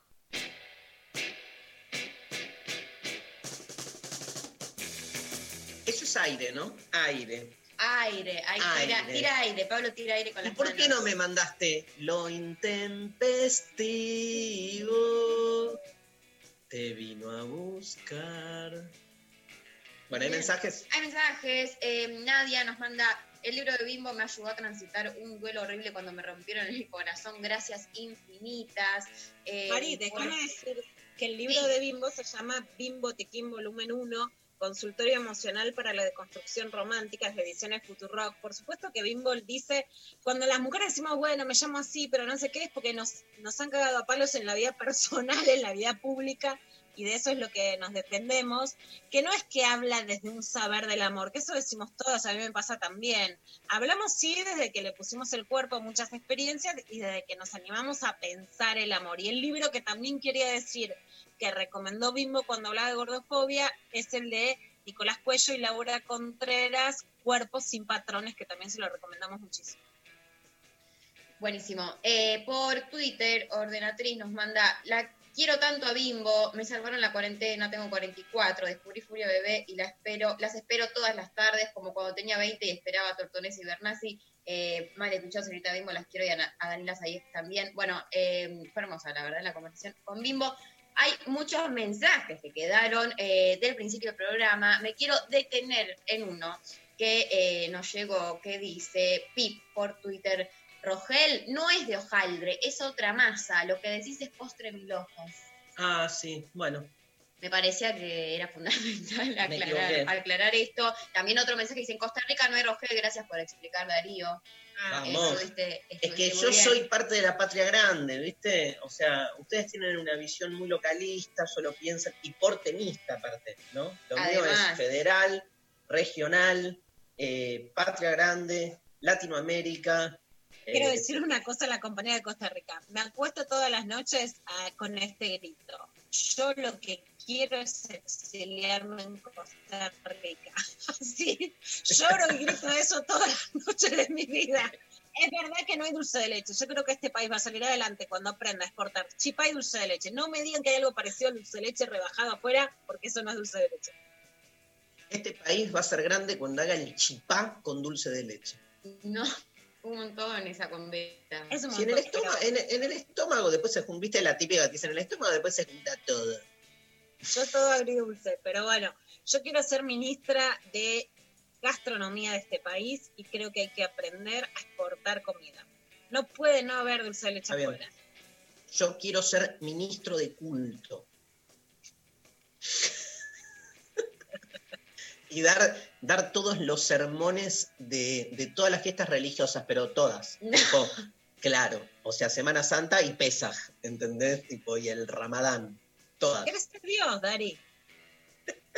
Pero aparte ni siquiera eh, un dios, digo, el dios de todos, y todos los dioses que puede haber en todos lados, ni siquiera el monoteísta de alguno. ¿Cómo le puse de nombre a, a- a mi hijo menor? Dios. Ah, lo que, eh, lo que vengo, lo que vengo floja de papeles es de saber qué significan los nombres. O sea, Teo, Dios. Y o casualidad, María La madre de estaría Dios. estando eh, relacionada también. La madre de Dios. Dios y la madre de Dios. Divino. A terapia. Todo el tiempo. Hoy tengo, hoy tengo terapia. Hoy tengo terapia. Eh, muy bien, eh, avanzo con los mensajes. Ale Mora nos No hay manda. día, no hay día que no tenga terapia, boludo. O sea, se me transformó la vida en. Bueno, Eh, Ale Mora nos manda por Facebook. Hola a todos. Entiendo y vivo la ternura como la ingenuidad, espontaneidad, frescura y arrebato. Que no se pierda jamás. Sin ternura no hay revolución, aunque quienes la asocian con hacer iluso, tonto, etc. Harta de hacer tonterías. Abrazo a todos. me encanta. Me encanta. de hacer Tomo lo... y que le hablamos a chabones, ¿cómo nos entendemos entre nosotros? Sí, Los tontos Yo son... yo lo entiendo, yo lo entiendo. Perdón, de costado, pero lo entiendo. Escúchame, este, qué fuerte lo que dijo Bimbo de el límite en el cual la ternura se vuelve una actitud de maternización y el pito, como dijo Bimbo, se vuelve, se le cae y se le ca- se cae en, en el vínculo, no es que se le cae a él, o sea, se deja de, de- de- nada, deja de ser, ¿no? Evidentemente hay un límite interesante, porque la ternura, por eso decía, tiene bordes ambiguos, ¿no? Este, cuando de repente, digamos, este, se deserotiza en lo que es la ternura de, de pareja. Igual el problema, como algo me, me enseñó Pecker en estos meses, es, digamos, a pensar todo en términos contextuales, ¿no? Digo, el problema hoy es que no hay ternura, entonces hay una reivindicación de la ternura.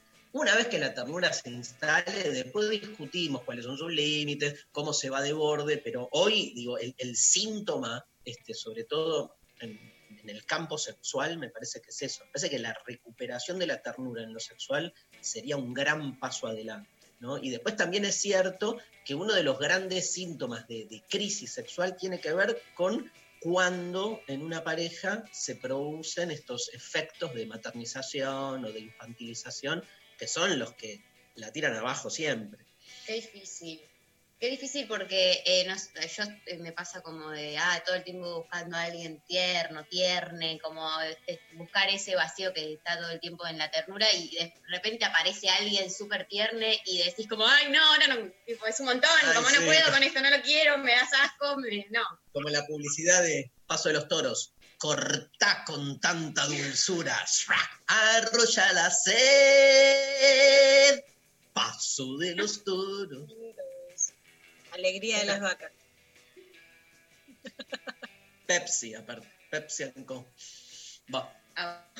Te cuento. Sí. Eh, buen día, amigues, y gracias por enderezarme el sueño. Los días que no estoy trabajando, no- normalmente me estaba levantando cerca de las 13, 14, ahora me estoy despertando para escucharlos. Eso sí, acostado en la cama, todo tapado y haciendo fiaca. Genial. Hermoso. ¿Hay audios, González? Bueno, buen ¿Quedó día. alguno? Sí. A ver. Daniela de Moreno, trabajando home office y escuchándolos. Y lo que es la ternura es una instancia política y es una instancia psíquica del sujeto, ¿sí? Que es una forma de intervención que contiene un miramiento, un estar allí, empatía con el otro, eh, abarca ah, varias dimensiones, dimensiones.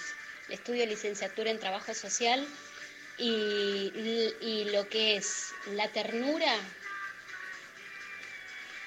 es un modo político de intervenir en la vida cotidiana de los sujetos, como así también es la instancia psíquica de cada uno de nosotros.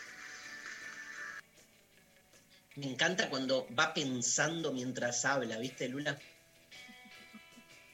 Sí.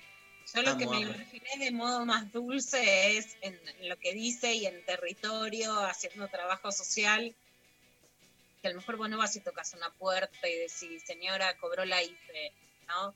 Si no, viste, y qué ricas esas galletitas, y mirás a los ojos al pibe, digo, no, la ter- me imaginé mucho la ternura en la práctica de, del trabajo social hoy, y especialmente a quienes están laburando hoy en territorios, nuestro abrazo por esa ternura que ponen mientras, mientras trabajan.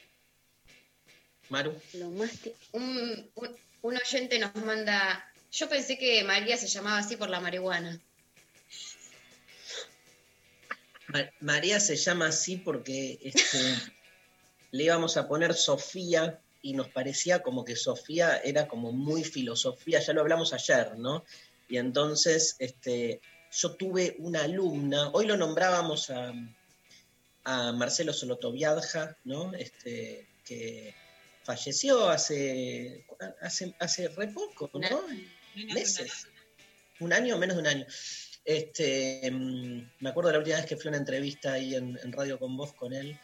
eh, y tuve una alumna hace más de 25 años que era la sobrina de Marcelo, que se llamaba María Slotovia, que después creo que se dedicó, después me la crucé hace poco, hace unos años, se- creo que es profe de yoga, este, y, mm, y me encantaba cómo quedaba el apellido con el nombre corto y María siempre fue un nombre que me fascinó, este, sobre todo porque me fascina la cosa religiosa.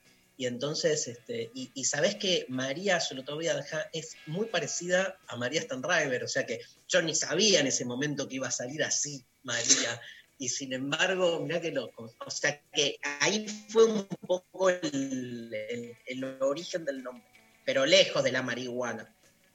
Lejos, lejos, lejos. Eh, por eh, Facebook, Debbie nos manda. Lo más tierno que hice en esta cuarentena fue enamorarme más de alguien y le hice una torta. Le regalé unos bombones personalizados. Hecha una boluda mal. Toda mi vida fui anti-ternura, anti-empalago, anti-todo. Cuarentena milagrosa y llena de ternura y amor para mí. Soy una agradecida que tanto mal me haya hecho también. Me encanta. Ah, Me encanta. La gente está, está muy tierna. ¿eh? ¿Hay más audios, Pablo? Lo más tierno que recuerdo de esta cuarentena no es una acción, sino un momento en el que estoy sentada a la tarde mirando eh, vía streaming un recital de Juan Quintero que para mí es la ternura eh, personificada, tomando mates tranquila, eh, viendo oscurecer. Es un momento de mucha ternura. Estoy conmovido. ¿eh? Hoy de acá salgo una ternurita. Tiernito. La novela La Reina del Sur, perdón, yo les voy a dar citas de novelas. Dicen La Hora Gris. Anochece y amanece. Qué grande. La Hora Gris. Me encanta. Eh, Mensajes. Lula, sos una tierna, ternura sin inocencia, combineta perfecta. Janina, saludes intempestives. Ternura sin inocencia. Gran título. ¿eh? Luego, una remera. Sí. Ah, es verdad. ¿Qué? ¿Qué? eh, ¿20? ¿Cuánto? Lula? 28. Eh, Silvina, Silvana nos manda, lo más tierno fue y es escucharlos todos los días, son la compañía necesaria, les abrazo desde Mendoza. Eh, buen día, intempestives. ¿A qué hora es la previa? Recién engancho el programa, gracias. Esto es más temprano, pero 22 horas. Nos vamos a preparar, nos vamos a bañar, vamos a comer, vamos a estar, vamos a escabiar, dice Pablo González ahí con un gesto. Yo voy a estar con una copita de vino. ¿Vos, Becker? Vas a estar. ¿Cómo vas a estar? mm, Bueno, sorpresa. Me voy a maquillar, que salgo muchísimo. Lo de comer antes va a ser muy raro, seguramente. Sí, no, yo tampoco. Este, ay, voy a ver si me maquillo yo también, porque me estoy viendo acá, tengo muchas, muchas ojeras. una siesta quizás. Quiero estar con una, una siesta eterna. Eh, Yo te hago, bueno, yo hago mucho, mucho spa casero. Te pondría, estaría en casa, te pondría cositas, maquinitas, cremitas, mucha cosita. Mucho más. Mucha, co- mucha cosita es muy tierno, la expresión, mucha cosita. ¿No? Sí, cualquier diminutivo es medio tierno. sí. Sí, sí. Pero, Bueno. por ejemplo, Marite, esto, hacer, viste, limpieza de cutis y pasar esponjita, y pasar la loción, y pasar una ma- maquinita para descomprimir las ojeras. ¿Por Yo qué, quiero que me lo haga a mí eso, Luciana Peter. Lo hago.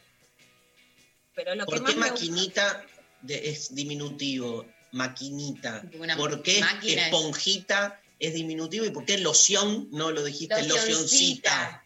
Locioncita. Todo chiquitito, bebito, son bebitos. Eh, por Instagram, eh, Cam García nos mandó buen día intempestives. Creo que lo más tierno que hice fue mandarle chocotorta hecha por mí a mi mejor amiga porque andaba triste. Ay, me encanta, me encanta el di- dileraje de comida que se ha hecho. Amo el dileraje de amor. A mí una, una amiga, eh, Caro, me mandó alfajores eh, al principio de la cuarentena y estoy muy agradecida. Y, ta- y también otras amigas. Caro, mandá de nuevo, pasaron tres meses, Caro. ¿Viste cómo remarcó tu amiga al principio No, de pero la porque, cuarentena? pará, dije al principio de la cuarentena porque ahora quería decir que la semana- hace unos días nos llegaron unos, los alfajores increíbles que hace Luli Baez, que me, los estoy desayunando todos los días y se los muestro a Luciana Baker cómo me los voy comiendo por el Ya no, pero que les hice una cajita para ustedes y se los mandamos.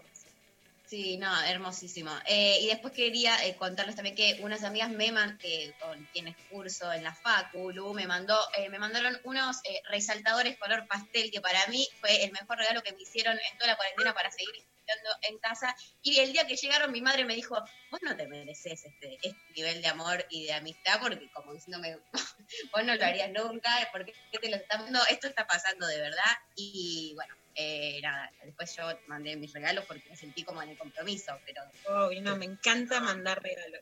Yo mando Escuchame. comida y pantuflas. Hay que sacar el don del regalo del el círculo de la reciprocidad. O sea, no es que este, no, no te mereces recibir regalos porque vos no das regalos. ya la tenías que, que, que, que arruinar. Pero no, necesitamos más reciprocidad, no menos. Ya viste, era la cuota que necesitamos para que termine la ternura. Menos, menos, menos economía de los afectos y mucha más este, sensibilidad y amor, menos economía, menos mercantilización e intercambio recíproco. La reciprocidad es la base de la economía y yo estoy en contra de homologar economía y amor. No, yo estoy aguante completamente con la idea de cooperación. Porque Total. siempre es como, uno tiene que dar, ay, sin esperar recibir. Minga, minga, puede no ser equitativo, pero ida y vuelta, ida y vuelta. Y si hay alfajores de ida, que venga de vuelta, obvio. Puede venir de otras maneras, puede no ser simétrico, que es distinto. Pero, Pero que onda. disfrute, que disfrute el regalo, mirá, decirle, no, no disfrutás, no tenés que disfrutar el regalo porque vos no regalás. No, o sea, disfruta el no, regalo no, y después regalá. no estamos ¿viste? diciendo eso. Separá una cosa de la otra. Bueno, hab- hablando de regalos, hay ganadores. Hay ganadores, ganadoras, ganadoros eh, de eh, los, las entradas, pases, eh, ¿cómo se llaman? Son como entradas, ¿no? Lula, ¿qué, qué le decimos? Entradas. Bueno, entran a accesos. Es como una cárcel que es el aislamiento social preventivo y obligatorio y es como un pase a una cárcel donde, donde nos podemos ver. Pase de Pecker y Stan Red. Te, te vas a pegar un pase. María Marihuana decir pase ya te dio miedo, ¿no, Dari? Pero creo que es un pase. Muy bien. Eh, por Twitter ganó Meli, que eh, nos contaba la historia de eh, su abuela con Alzheimer y el amor que le está pudiendo dar ahora.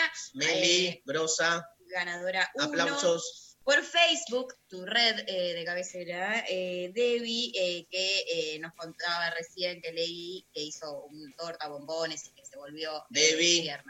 Abrazos. Eh, después por eh, Instagram gana Javi Madero que mandó buen día, hizo una bondiola braseada con cerveza negra al horno, tres horas y media de cocción a fuego mínimo, una ternura, también apachuché mucho a mis hijitas después de recuperarme de COVID.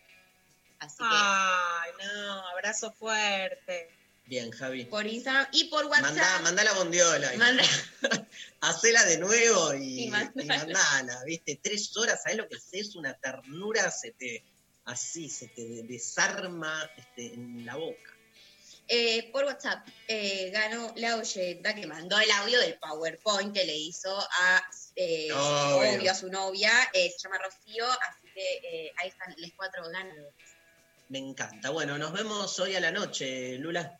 Nos vemos hoy a la noche. Dari, la previa. Hoy tenemos previa, la gran previa para deconstruir el amor en cuarentena. Recuerden, este domingo, 19 horas, este, tenemos, no, 19 horas no, domingo 19 a las 18 horas, tenemos este, de, el Amor en Cuarentena con Luciana Pecker. Este, gracias a todo el equipo. ¿Quién, quién? Hoy, tu- hoy debutó un nuevo operador técnico, ¿no, eh, Pablo González? Se llama No sabemos. Chiquito. Se llama Chiquito. Profili. Chiquito Profili, gracias. Gracias por la buena onda, gracias por acompañarnos, gracias al equipo de siempre, de lo intempestivo, Lali Rombolá, Pablo González en el estudio, Sofi Cornell. Gracias a todos por estar ahí. Nos vamos escuchando Cerú Girán, este, un clásico de el, uno de los mejores, las mejores bandas del rock argentino, La Grasa de las Capitales. Nos vemos mañana. Gracias por estar ahí. ¿Qué importan ya tus ideales? ¿Qué importa tu